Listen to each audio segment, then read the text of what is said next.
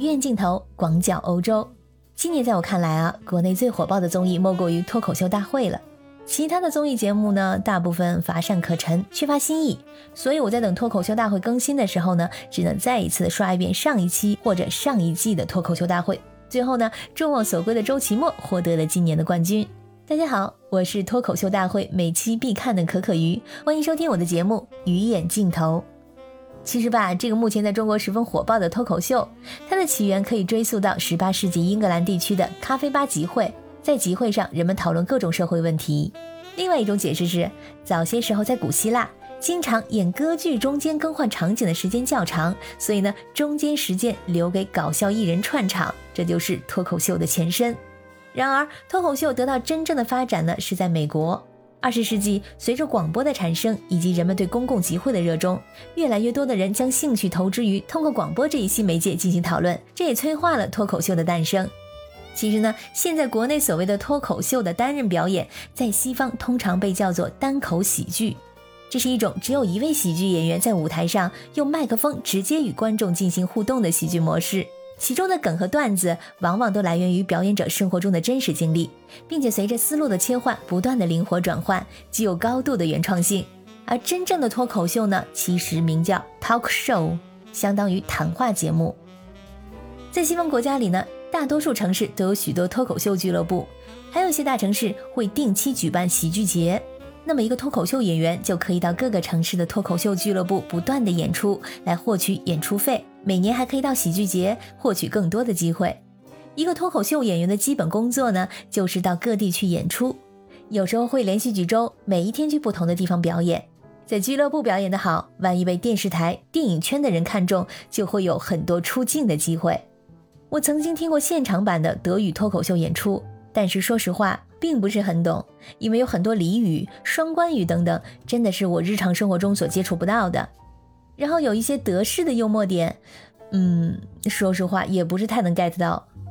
脱口秀呢是以话题为单元，实施热点为素材，极大依靠表演者的个人魅力，同时呢输出价值观和精神气场。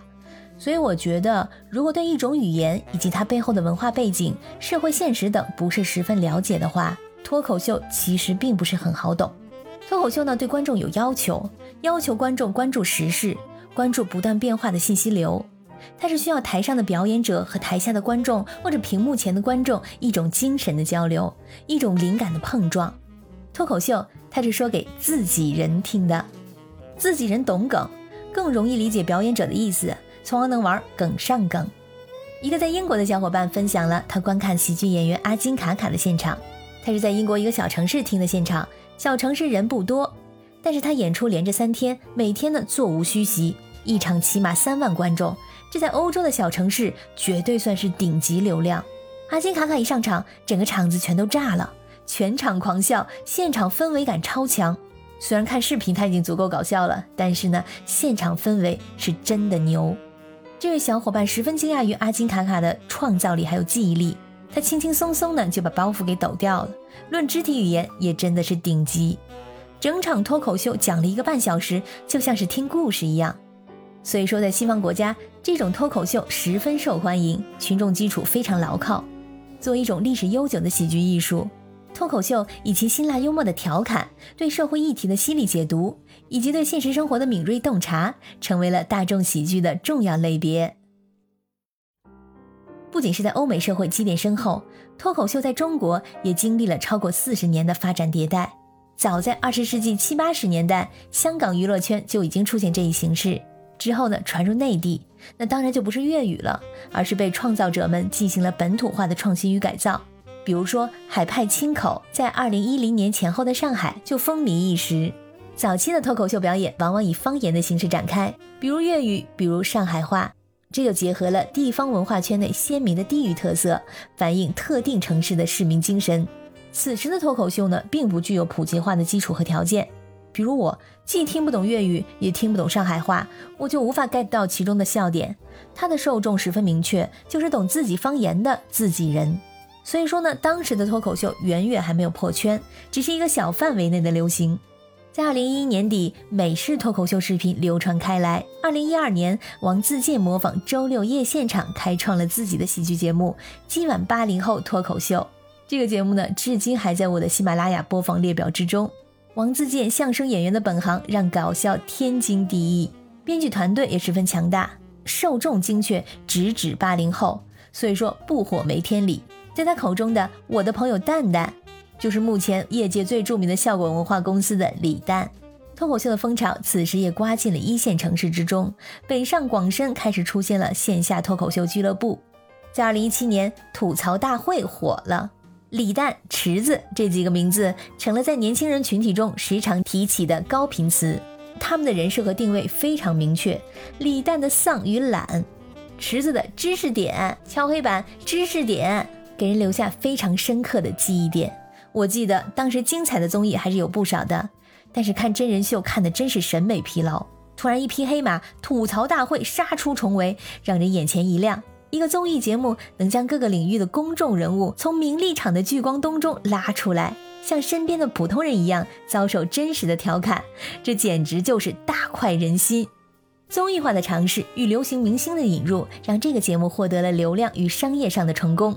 而在去年和今年，脱口秀大会第三季和第四季的火爆，不仅将脱口秀又一次带上话题讨论的高潮，还诞生出了一批极具商业价值的演员。与西方脱口秀从线下孵化线上的传统模式不同，落地中国的脱口秀凭借综艺这一巨大的流量池，完成了极具本土化特色的转化，由线上反哺线下，孵化出线下消费的新赛道。无论是线上还是线下脱口秀。都能以更为快速而便捷的方式触及了当下年轻人所特有的生活方式。与其说凸显了他们生活中的某些笑点，不如说是触碰到当代年轻人生活中诸多不可言说的痛点，在大城市奋斗的艰辛、没钱的困扰、情感的不确定性等等。脱口秀的表演者呢，通常都有着鲜明的立场和观点，这样子很容易催生出特定的群体认同。比如说何广智挤地铁，周奇墨愁装修。在表演的时候，观众们就会回想起自己的一些经历，形成强烈的共鸣。那是一种啊，我懂你这种类似的心照不宣。脱口秀火爆的背后呢，还有梗文化在起作用。梗文化已经是今天中国喜剧的一个重要元素。网络时代的笑点与传统笑点最大的不同，在于它逗笑人的方式并非源于内容本身，而是源于同一内容被多次形式化的重复。比如说，被称为脱口秀天花板的第四期脱口秀大王周奇墨，在最后总决赛现场玩起了内部梗，加入了对几位脱口秀演员的模仿，从细节见功力。这对于我们老观众来说啊，自然是熟悉的不能再熟悉。但是说，如果是不认识他们的观众，这是一件吃力不讨好的事儿。但是场上的观众给出了非常热情的反馈，大家都笑得前仰后合，意思是，对对对，我明白，他们确实是这个样子。